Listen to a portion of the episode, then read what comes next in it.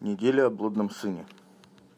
Вот мы стали еще ближе к Великому посту, и сегодня вспоминаем уже притчу о блудном сыне, и на всеночном дне спели на реках Вавилонских.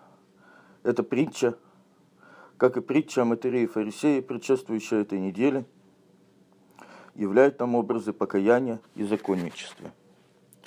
Читая сегодняшний евангельский отрывок, это Евангелие – от Луки 15 глава 11 по 32 стих.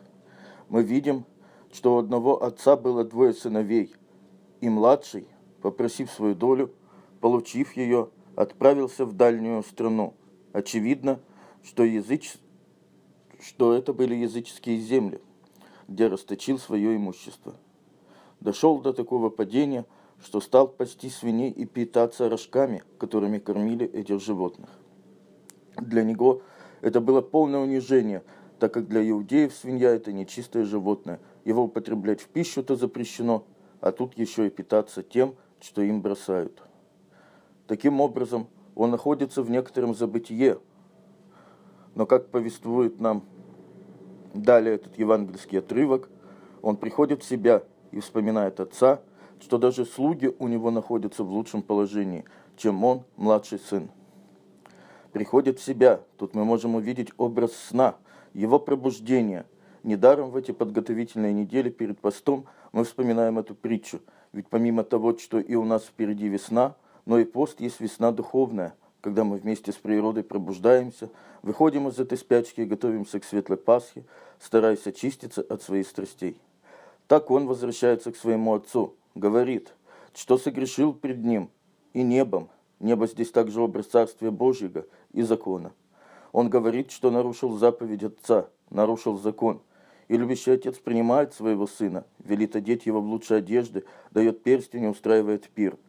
Эта притча очень показательна и символична. Не просто так мы сегодня пели на реках Вавилонских.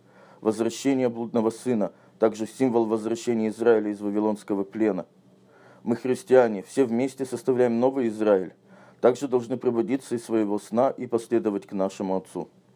Отец этих двух сыновей есть образ Божий, который радуется возвращению заблудившегося в этой житейской пучине. Ибо этот сын мой был мертв и ожил, пропадал и нашелся. Так отвечает отец своему старшему сыну, который здесь выступает в роли законника и фарисея, и не рад, что он верный сын своего отца, который всегда рядом, и ему не давал отец всего самого лучшего, как он сделал сейчас – для своего младшего блудного, но покаявшегося сына. Все эти дорогие одежды, перстень, пир, как повествует нам синоксарь этой недели, есть образы крещения, миропомазания и божественной Евхаристии. Господь наш Небесный любит нас всех без исключения, радуется нашему возвращению на путь к Его Царству, что есть жизнь в Церкви и участие в церковных таинствах, а особенно Евхаристия.